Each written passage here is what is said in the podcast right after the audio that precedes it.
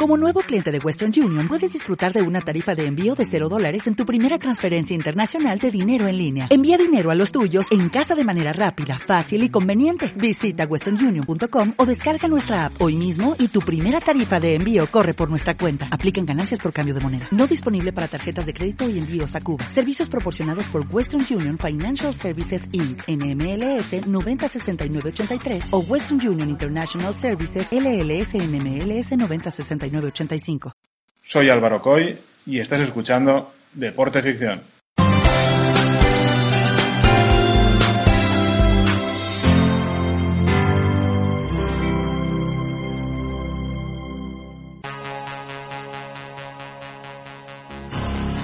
Los Juegos Olímpicos de Melbourne 56 fueron los primeros que no se celebraron en Europa o Estados Unidos. Australia cogió la cita, que fue apodada como Juegos de la Amistad. Meses antes de la inauguración surgieron unos boicots a consecuencia de la Guerra de Suez, la represión de la Revolución húngara y la presencia de la República China, algo no aceptado por la República Popular China.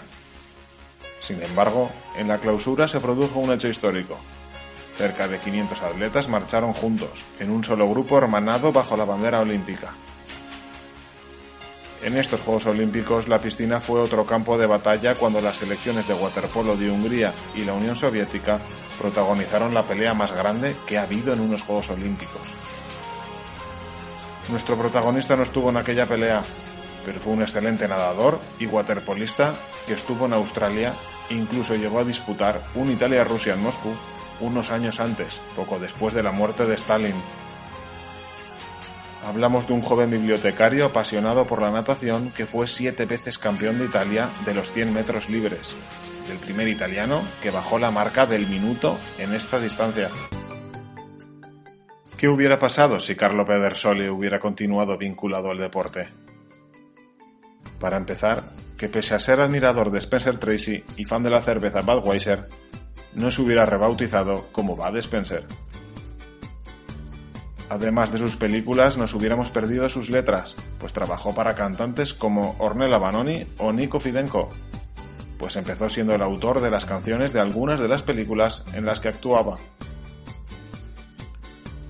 No tendríamos películas como Y si no nos enfadamos, rodada en el Parque de Atracciones de Madrid, el Vicente Calderón, el Puente de Toledo o el Manzanares.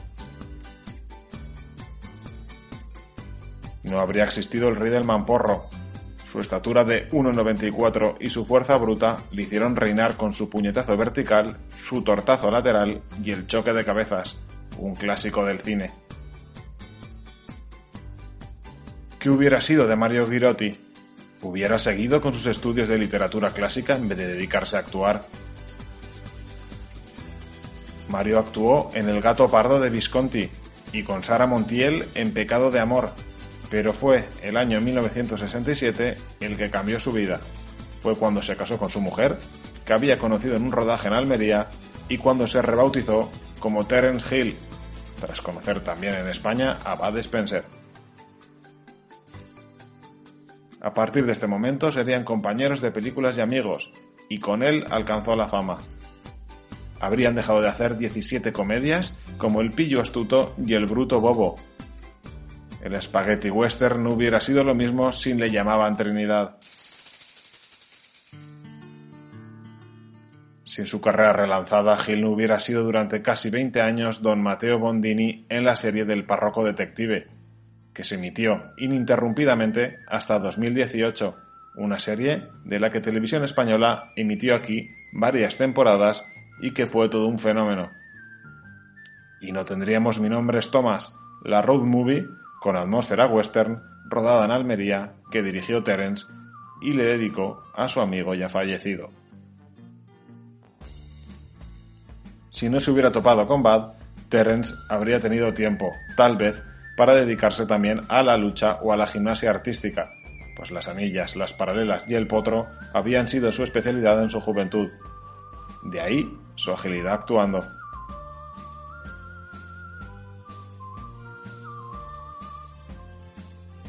Si los Asteris y Obelix del Oeste nunca hubiera salido como homenaje, su juego no oficial de 8 bits es Chaffee and Fagioli para ordenador, ni años más tarde, en 2017, el Slaps and Beans, para las consolas de la octava generación. Bud Spencer, también campeón italiano de rugby, era de la Lazio, equipo con el que empezó a nadar. Y en esta región, en 2005, fue candidato por el partido de Silvio Berlusconi. El actor se retiró con rapidez de la política, pues su popularidad no se tradujo en votos. ¿Le hubiera ido mejor de ser una figura vinculada únicamente al deporte?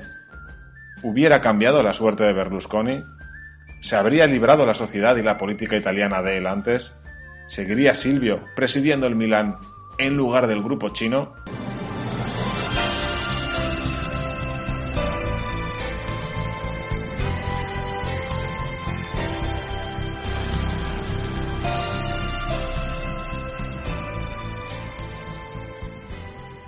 Sin inestabilidad, el equipo rosonero habría cambiado el destino del calcio y de las últimas Champions League.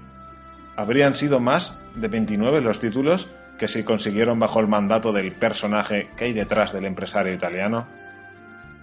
Ibrahimovic, Inzaghi, Kaká, Ronaldinho, Pirlo. ¿Podría haber competido por el fichaje de Cristiano con la Juventus si por Milán todo hubiese estado más tranquilo?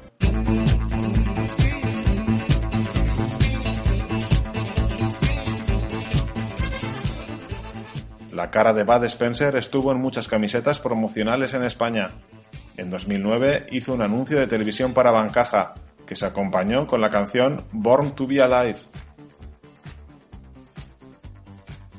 El estilo del spot recordaba las películas grabadas en la década de los 70 junto con Terence Hill, como fue el caso de dos superpolicías. La compañía aérea Poster Cargo no existiría de no ser por el actor, que la fundó en los años 80 aunque entonces se llamaba Mistral Air. ¿A quién habría contratado el Vaticano para transportar peregrinos si Carlo se hubiera dedicado únicamente al deporte y no hubiera llegado a ser productor?